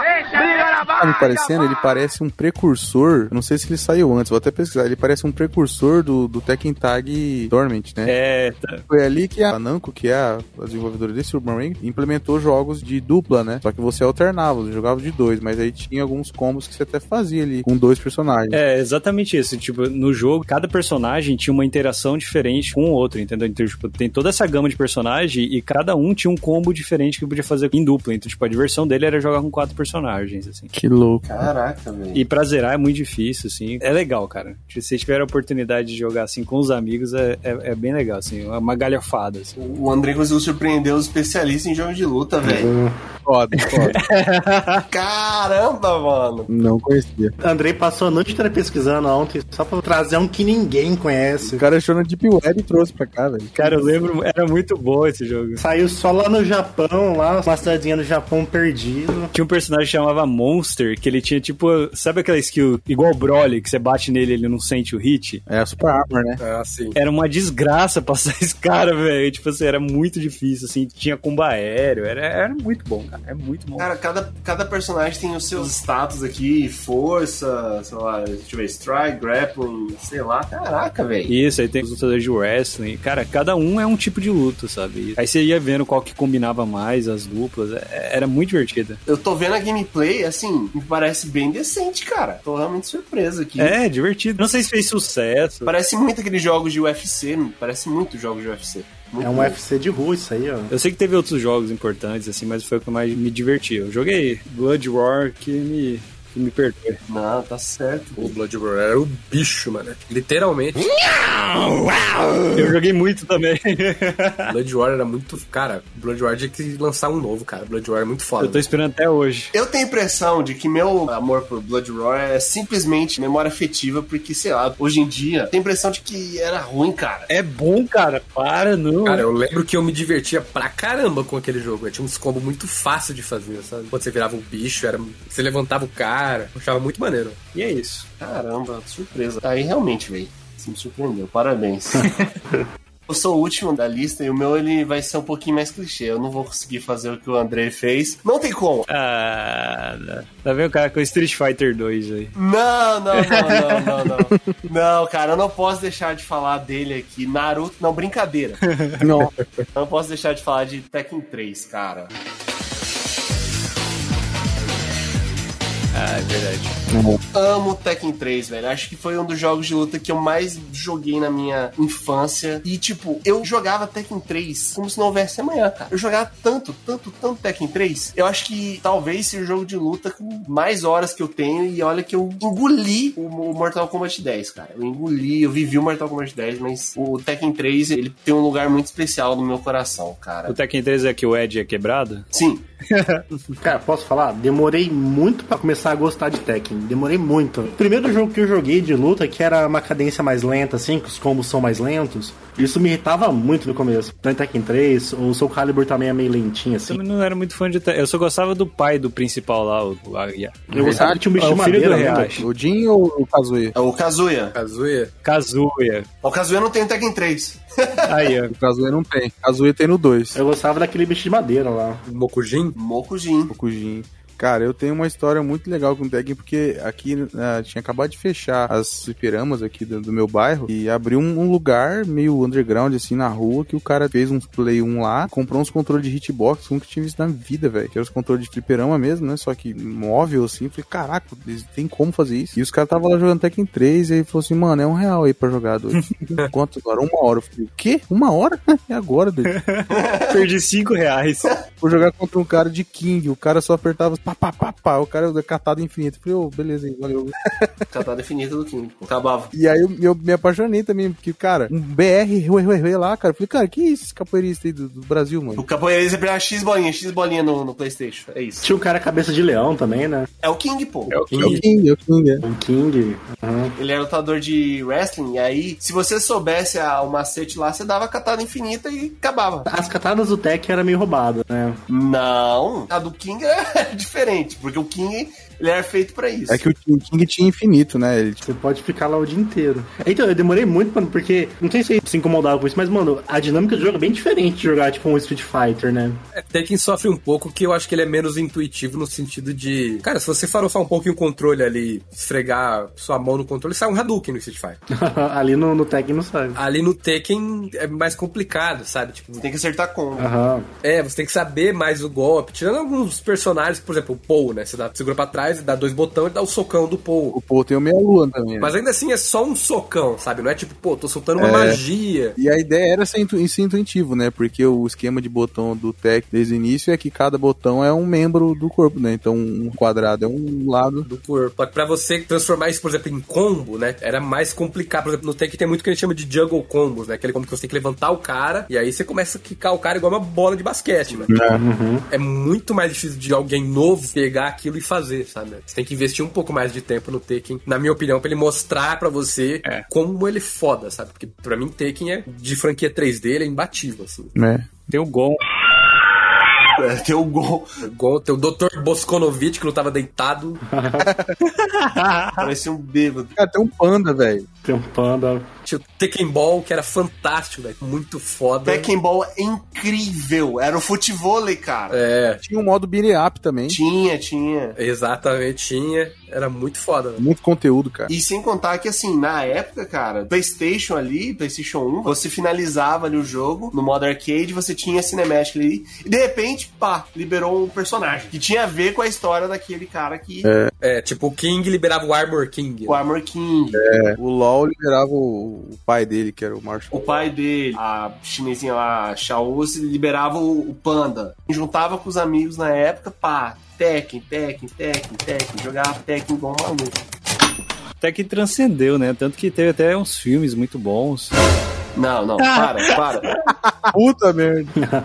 E não só do Tekken, né? Mano, mas o Tekken, a cinemática de entrada dele do Tekken 3 é muito É massa, muito velho. maneiro. É muito boa, pô. Vocês lembram aquele helicóptero começando? E era da hora também, não só cinemática. Você lembra que se você deixasse também, parecia os bonequinhos fazendo tipo o kata da arte marcial dele? Sim. se você deixasse um pouco, aparecia o Jin fazendo um kata de karatê. O Horang fazendo um kata, nem sei, se é- nem sei se é kata, tá? de taekwondo, sabe? A Xiao fazendo de kung fu. Era muito foda, cara. É muito da hora, velho. O Orang, inclusive, que, tipo, hoje eu pratico taekwondo e, cara, o Orang era um dos meus personagens prediletos na época. Eu nem sonhava. E, tipo, cara, eu achava incrível, velho. Os personagens que mais gostavam de jogar o Orang. O Yoranga era foda. É, e, e Tekken também tem umas homenagens muito foda também, tá ligado? Por exemplo, o Bruce Lee é o Lau. É o LOL. o- Os dois. Os dois LOL. É, o Jack Chan é o Lei, tá ligado? Você pega o Lei, é os filmes do Jack Chan, tá ligado? É o Lei. Sim, pô. É muito foda. Se você abre a lista de comando do Lei, velho, você acha que tá lendo um livro, cara. É enorme, velho. O cara entra em base de garça, gafanhoto, bêbado, ele tem tigre, serpente, né, né? e cada uma tem um trocentos mil golpes, cara. Tem até uma imagem no online que você procurar a roleta do Lake. Se você tá na base, sei lá, da garça, você pode ir pra base da serpente e do tigre. Tô chutando aqui. Mas você não pode ir pra base, sei lá, do bêbado. Pra ir pra base do bêbado, você tem que entrar em outra base. Tipo, Lei, até hoje, é um dos bonecos mais difíceis de jogar de qualquer jogo de luta. Que massa, cara. Eu lembro que o Tekken 3 é o primeiro jogo de luta que eu lembro, assim, de debulhar no modo treino, cara. De pegar, entrar no modo treino, ficar vendo combo, pá. Eu gostava muito de jogar também com a Júlia e, tipo, eu pegava e eu anotava todos os combos da Júlia pra poder, na hora que eu fosse jogar lá, ou sei lá, fazer Perfect no Ogre lá. E é isso, entendeu? Tekken 3 me marcou, velho. Em compensação, depois do Tekken 3, eu não joguei mais nenhum Tekken, cara.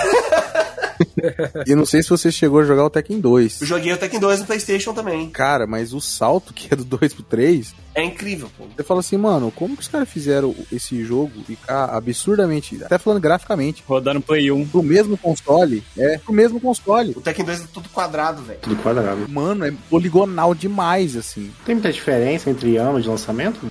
Não sei a diferença. Eu acho que tem uns dois anos aí. Ó, ver. o Tekken 2, ele é de 95, mas tem que ver também se saiu direto no PlayStation ou foi no arcade. É, o 3 é 96. Aí, É porque também você pega o Tekken 2 saiu numa época que o PlayStation também era bem novo, né? É, A galera explorando ainda o que dá pra fazer, né?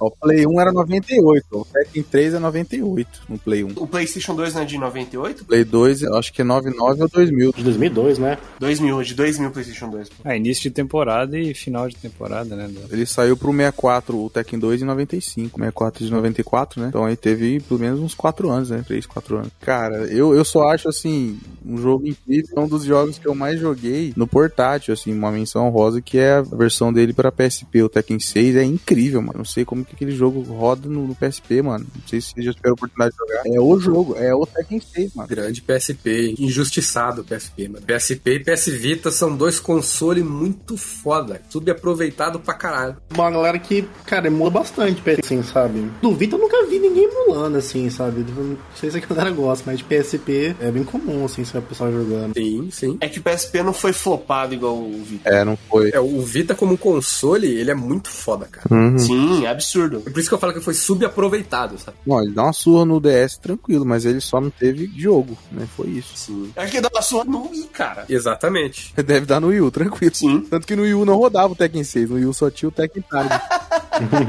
Tanto o PSP quanto o PS Vita, pro pessoal da emulação, cara, eles são a, a galinha dos ovos de ouro, velho. Cara, eu tenho um PSP aqui, é a melhor coisa que eu tenho no universo. É, o cara que encontra um Vita, um PSP, o cara que curte emulação não vende, porque aquilo ali, o pessoal da emulação é fantástico, sabe? Pra jogar um, um Mario no PSP, é incrível. E lembrando, emulação não é pirataria. é sério, não é zoeira, pô. Emulação é outra coisa. É incrível, cara. PSP e PS Vita, pra emulação, acho que não tem rival, cara. É muito foda. O Switch, o Switch talvez, hein? O Switch. É, o Switch é uma boa máquina de emular. Mas eu falo de ser mais móvel, assim, sabe? O Switch ainda é um pouco maior, né? É, é muito trambolho. Eu tenho Switch e eu prefiro jogar o PSP. É, e ele é muito confortável, sabe? É uma parada assim que, que acabou encontrando uma utilidade porque era um produto muito bom. Apesar de subaproveitado, ele acabou encontrando uma utilidade. Isso aí. E o, o Jin é o Sasuke, malhado? O Jin é o Sasuke. Exatamente. Pior, né? Tem até a marca do, do, do capeta lá do. Ele vira o demônio, é isso aí, pô. Exatamente. Melhor comparação. Caralho, pior, velho. Nossa, melhor paralelos.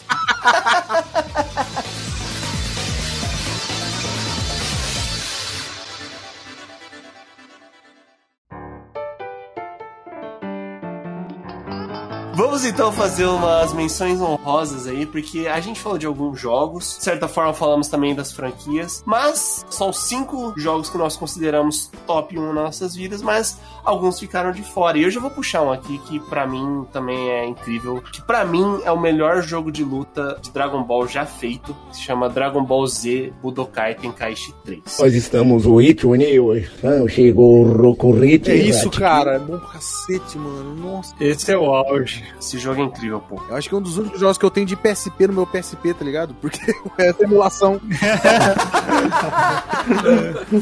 A bagunça que eu já fui preso era roubo. Jogaço, jogaço. Cara, eu acho incrível, mano. Eu acho incrível. E assim, todos os méritos aí ao, ao Dragon Ball Z Fighters aí, mas, pô, não tem como, cara. O Budokai Tenkaichi 3, ele, ele pra mim, foi o auge de jogos de Dragon Ball, cara. Eu joguei um jogo de Dragon Ball, não lembro qual que era, mas eu joguei no console da Nintendo. Eu não sei se foi no 64, que porra que foi, mas faz muito tempo. Eu joguei o Final Bolt. Lembra do Final Bolt? Final Bolt é bom. Dava medo a música. Sim, sim. O Budokai Tenkaichi 3 é o que você via atrás dele? Não. Não, não. O, o Budokai Tenkaichi é aquela série que pegou o Budokai e transformou ele em 3D. Deixou meio que, entre aspas, o, o mapa aberto pra você voar. É, É quase que um Tekken que você consegue voar, tá ligado? ah, é o Budokai 3, né? Só. Budokai 3 é tipo o Street Fighter, tá ligado? Não tem profundidade. E tá aí um mérito, né, cara? Pô, o galera de Naruto tinha que aprender como fazer um jogo que tem uns cara mega poderoso, que não é só poder, de um lado pro outro. É. Você pelo menos dá porrada no outro. Qual mais o jogo aí vocês têm em dimensão rosa? Deixa eu fazer falar o meu antes dos profissionais aí. Digimon Rambo Arena. Puta, que jogo foda. Nossa! Cara, é bom, hein? Cara, Digimon Band tinha a fase do gelo que escorregava, velho. Eu odiava aquilo lá, cara. Esse jogo é muito bom, cara. Vai tomar no cu. É bom mesmo, pô. Tô até procurando aqui, que esse nome não me é estranho, que eu gostava muito de Digimon, cara. Digimon Rambo Arena 1. Um, porque o 2 é uma merda. É, é do Play 1, O velho. 2 é do PlayStation 2, pô. É muito ruim, cara. O 2 é do GameCube, tem no GameCube também. Mas o 1 um é brabo, velho. Você tinha que zerar com todos os personagens pra abrir os personagens lá. E eu lembro que eu comprei errado, porque eu queria um outro Digimon. Aí chegou e falei, ué. Aquele de aventura lá, né? Querer Digimon Worlds, tá ligado? Cara, é Digimon World, pô. é, o Word, eu queria o Word. Aham. Nossa, mano, se eu fosse dar a menção rosa aqui, ia dar um monte. Mas tem um que eu tô jogando há pouco tempo, que eu não conhecia, que é Power Stone, do Dreamcast. Ah, sim. Power Stone. Puta joguinho legal, velho. Caralho. Não conheço. Você tem Dreamcast? Né, eu jogo no emulador, né? Ah, tá. Eu tinha um celular que, eu, que minha irmã usava, que ela comprou novo e ela deixou em casa. Isso foi razoavelmente bom. Quando eu comprei um controlezinho, só uso pra emular agora o celular. Então eu tenho emulador de tudo: 64, Dreamcast. Assim, não roda os mais high-end, sabe? Não roda GameCube e tal. Mas, mano, de Dreamcast, 64 e PS1 pra baixo, roda tudo. Eu tenho, tipo, porrada de jogo lá. E, mano, jogo, tipo, completamente casual, assim, mano. Entro ali, fico dando porrada nos outros. Caraca, eu acabei de achar uma notícia aqui falando que o criador do Power Stone quer levar o franquia pro Switch. Olha aí. Merece, velho, que é bem legal esse jogo, velho. Legal, cara. Inclusive, esse personagem vermelho, quem ganhou uma skin dele, esse, recentemente, no Street Fighter V, tá? Que da hora. Ô, louco, velho. Caraca, mal badalado no jogo, então. Tô passando um bom tempo jogando Parcel 2, eu acho. Tem muito cara de jogo de Dreamcast, assim, sabe? Mega colorido. Pra ser sincero, tô jogando duas coisas no Dreamcast, muito, três. Power Stone, Marvel vs Capcom 2 e Taxi Driver, que é o joguinho de táxi lá. É, mano, tô jogando muito isso. Crazy Taxi? Crazy Taxi, Crazy. Taxi, esse mesmo, pô. Esse jogo é foda. Senta no sofá, mano, e joga essa porcaria. Porque Crazy Taxi é um jogo que é, meio, é bem arcade, né? Que tem tempo e tal. Porra, mano, fica um tempão jogando, velho. Tempão. Pô, e o Bob falou aí de Marvel vs Capcom 2, é que isso, jogaço, cara. Fico triste de todo mundo falar do Marvel's Capcom 2 porque eu não tive, cara, e eu joguei o 1. Que é do PlayStation 2, cara. O 1 também é decente pra caramba, o 1 é incrível. O 1 é muito bom, velho. Marvel vs Capcom 2 e King of Fighters, eu jogava no arcade perto da casa da minha avó, tinha um bolicho lá e tinha umas máquinas, e via trocando de máquina, você sabe quando o cara ia trocar, e eu jogava lá. Meu irmão, meu primo era completamente viciado, tanto nisso quanto o KOF. O Marvel's Capcom, quando eu comprei meu Play 1, cara, tinha um fliperama ali no meu bairro e lá tinha o Marvel's Capcom 1. E aí o dia eu cheguei em casa com o CD do Marvel's Capcom 1. Eu falei, mano, Stonks. não, tá ligado? Eu consigo jogar em casa. Mas a minha menção honrosa é Tatsunoko vs Capcom, velho. Ah, esse é bom. Eu nunca joguei, velho. Também nunca vi. Eu cheguei na casa de um primo meu que o Wii era uma febre, né, cara? Era incrível, assim. As tia avó tinha Wii e nem sabia, tá ligado? É, Ah, eu compro Maiá ali no, no boliche. e, aí você, pegava os jogos lá, um monte de jogo aleatório, eu botei um jogo de luta e falei, mano, que jogo é esse que tem um zero, doido? Tem um zero do Mega Man, com o Ryu. Falei, que animal, esse aqui é o Marvel's Capcom 3, tá ligado? Que não tinha saído ainda. E realmente foi muito sugado de lá, né? Pro Marvel's Capcom 3. E, cara, eu gastei muito tempo da minha vida jogando aquele jogo lá, assim, muito por diversão. Nunca eu competi nem nada, mas é um jogo incrível, assim, eu não sei nem como que roda no hardware do Wii, velho. O jogo é bonito, cara. O jogo é bonito, velho. Cara, eu nunca nunca, tive a oportunidade de jogar, cara. Mas eu tô vendo um Hadouken aqui que, meu Deus, mano, partículas. Cara, lindo, velho. Os caras conseguiram usar o 480p de um jeito. Eu já ia falar, você imagina isso na tela OLED do Switch, do Switch OLED, como vai ficar bonito? E você, Maviar, tem mais alguma menção rosa aí? É, minha menção rosa eu já até mencionei aqui, né? Que é The King of Fighters 13. Pra mim, é o jogo de luta mais bonito que existe. É maravilhoso, são sprites feitos à mão. Esse é muito lindo, velho. Inclusive, demoravam cerca de seis meses pra cada personagem ficar pronto, a animação do personagem, porque era tudo feito à mão. Caramba. Cara, é lindo esse jogo, velho. É, inclusive foi um dos problemas do jogo, porque ele não vendeu bem e era caríssimo fazer isso. E tem muito de memória afetiva com esse jogo, porque foi o jogo que realmente me engajou aqui na comunidade aqui de Mato Grosso do Sul, né? Foi com ele que eu comecei a conhecer o pessoal da cidade, começar a fazer reuniões semanais e conhecer o, o Jorge da Parada Nerd, que começou a ajudar a gente também a fazer mais torneio. A gente entrou na Parada Nerd fazendo torneio. Enfim, foi o jogo que começou aqui a, a minha trajetória na região aqui, porque no Street Fighter 4 eu jogava muito online porque eu não conhecia ninguém, né, que jogava Street Fighter 4 aqui. O 13 eu acabei conhecendo muita gente que são grandes amigos até hoje e que com certeza tam, estamos muito animados pra KOF 15 pra voltar a fazer essas reuniões aí. Então, KOF 13, pelo jogo em si, que eu acho a mecânica dele espetacular.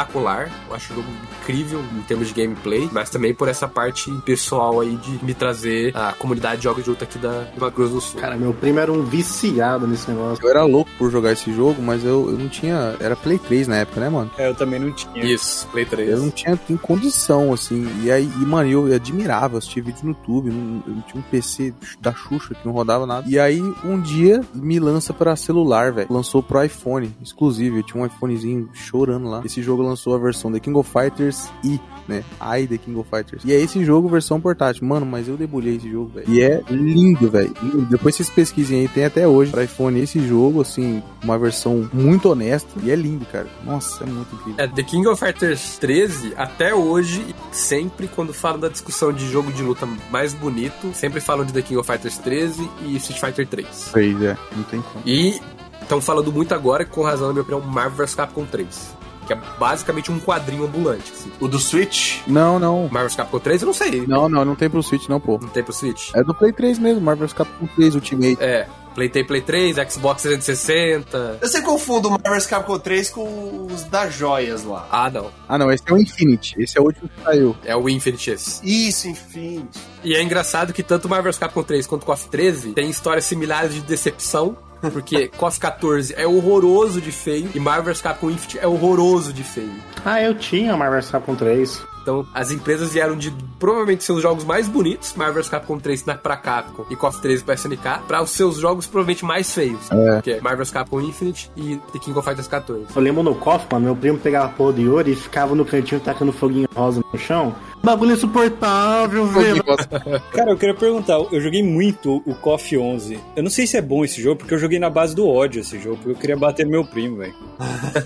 Cara, KOF 11, se não me engano, é aquele que troca de personagem, né? Isso. Aí tem o Oswald, que é o da carta lá. Isso. O pessoal não curte muito esse jogo porque ele é uma pegada mais Marvel vs Capcom, né? Tipo, você troca o personagem no meio da tela, então os cofeiros não morrem de amores por esse jogo, não. Entendi. Cara, eu acho que o último que eu joguei foi o 98. 98 é jogaço. Aí, aí tá ótimo, tá ótimo.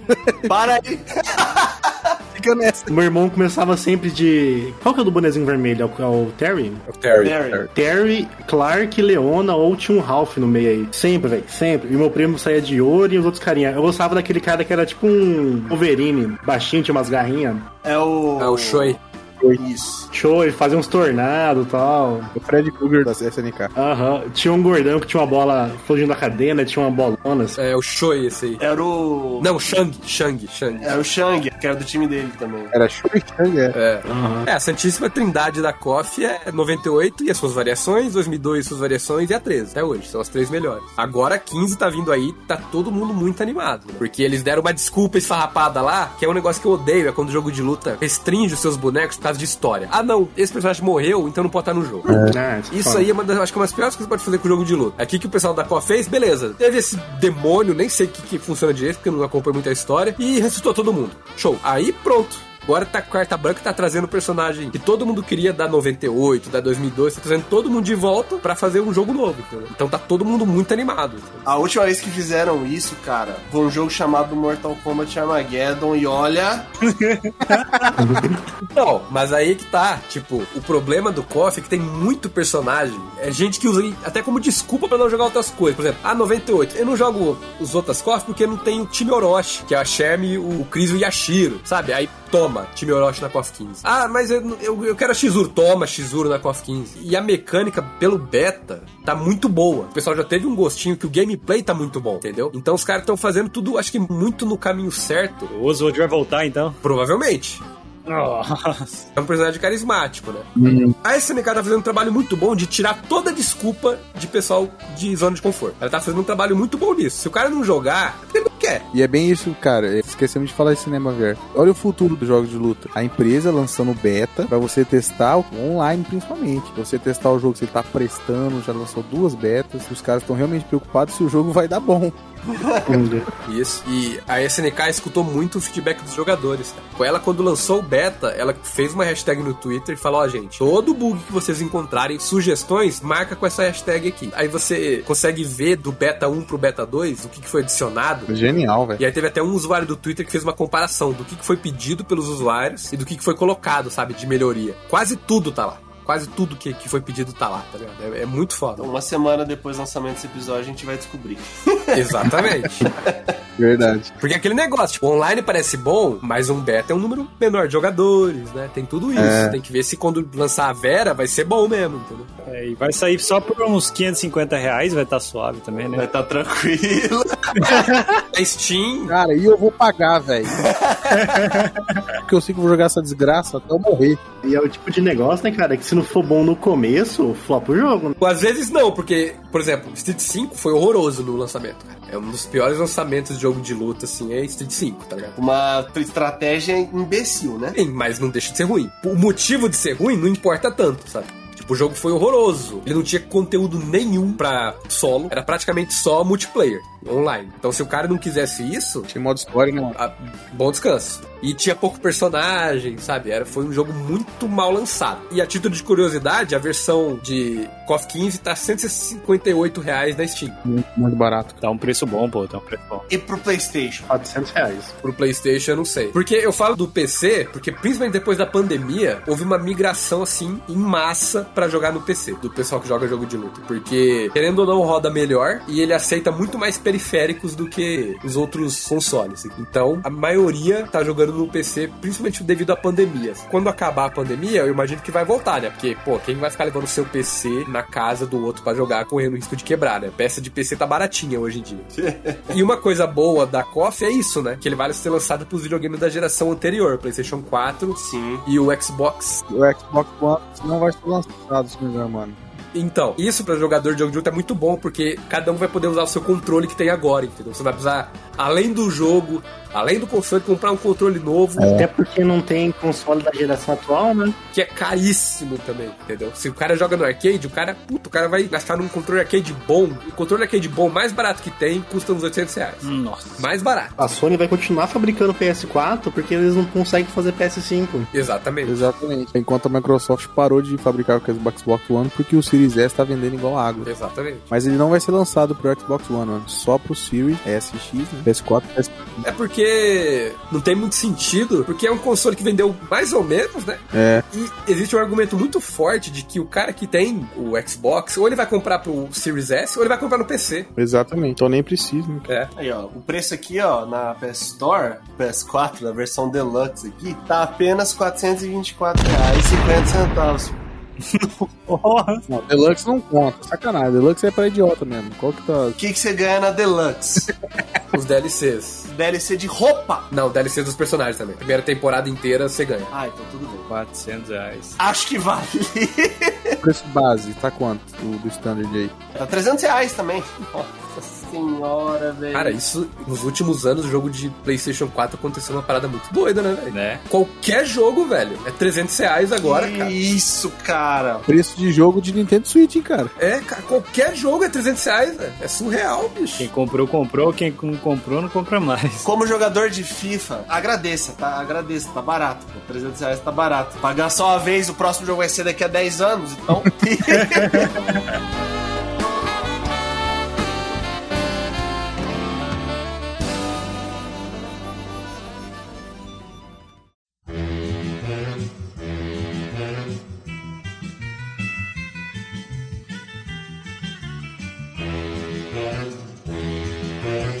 Obrigado por escutar o Capivara Cibernética. Esse é um projeto independente. Então, se você gostou da nossa ideia e se você quer nos apoiar, pode entrar em contato conosco lá no Instagram do Capivara Cibernética. Também fique à vontade para mandar um tema. Valeu, tamo junto!